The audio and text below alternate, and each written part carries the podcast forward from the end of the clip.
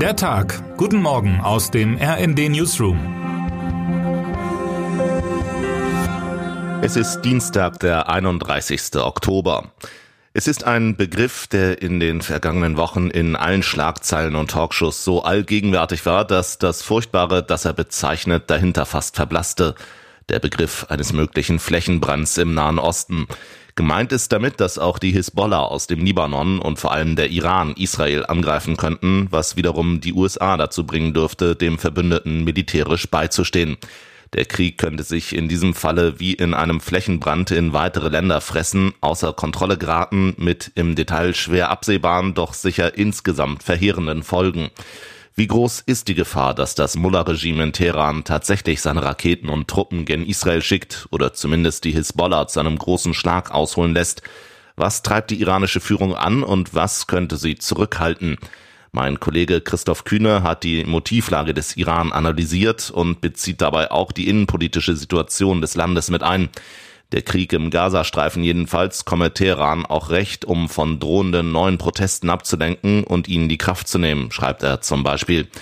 Bislang beschränkt sich der Iran noch weitgehend auf markige Worte und dunkle Drohungen. Doch je massiver Israel im Gazastreifen vorrückt, desto größer wird durchaus auch die Gefahr eines, ja, Flächenbrands. Als Markus Söder vor einigen Wochen beim Gillermoos, jenem bayerischen Volksfest mit Politableger, seine Rede begann, konnte er es sich offenkundig nicht verkneifen, Friedrich Merz erst einmal lustvoll zu verhöhnen. Merz war ins CSU-Land gekommen, es war ein Friedensangebot mit leichten Anklängen von Unterwürfigkeit, eine sehr symbolische Geste. Aber Söder, im Gefühl größtmöglicher eigener Stärke, konnte es nicht lassen.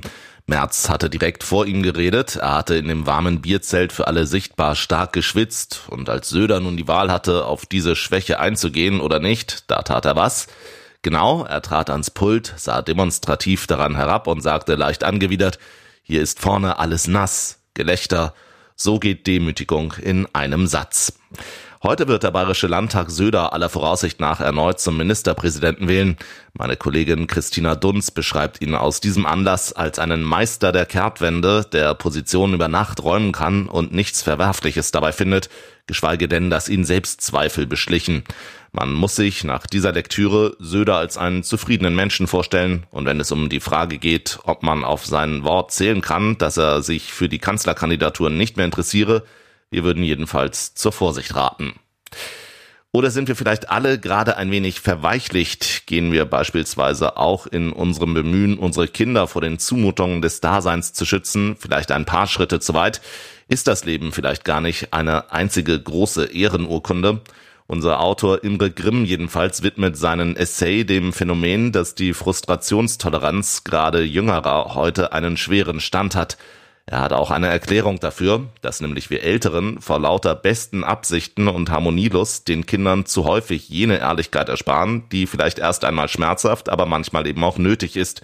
Von jungen Menschen, schreibt er, überzeugt von der eigenen Unfehlbarkeit von wohlmeinenden Eltern ausgestattet mit einem stabilen Selbstbewusstsein, das auch gegen die Faktenlage Bestand hat und von Älteren, die noch lernen müssen, dass Dauerlob oft auch schlicht pädagogische Faulheit ist. Ein Lob für den Text ist nach einem solchen Diktum natürlich schwerlich möglich, obwohl es angebracht wäre, wirklich. Wer heute wichtig wird. Die 17-jährige Schülerin Friederike von Müllmann wurde 1981 vergewaltigt und ermordet, doch der mutmaßliche Täter lebt in Freiheit und das Bundesverfassungsgericht wird heute erklären, ob das auch so bleibt. Es entscheidet über eine Gesetzesänderung, die Ismet H. doch noch ins Gefängnis bringen könnte. H., heute 64 Jahre alt, war 1983 freigesprochen worden.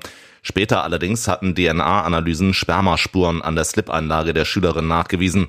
Ein erneuter Prozess scheiterte an dem Rechtsgrundsatz, dass niemand für dieselbe Tat zweimal angeklagt werden darf. Im Dezember 2021 beschloss der Bundestag ein neues Gesetz, das eine erneute Anklage bei entscheidenden neuen Beweisen ermöglicht.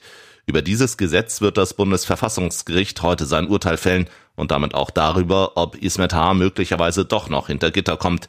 Der Vater, Hans von Müllmann, der jahrelang genau dafür gekämpft hat, wird diesen Tag nicht mehr erleben. Er ist 2022 gestorben. Und damit wünschen wir Ihnen einen guten Start in den Tag. Text Thorsten Fuchs, am Mikrofon Tim Britztrup. Mit rnd.de, der Webseite des Redaktionsnetzwerks Deutschland, halten wir Sie durchgehend auf dem neuesten Stand.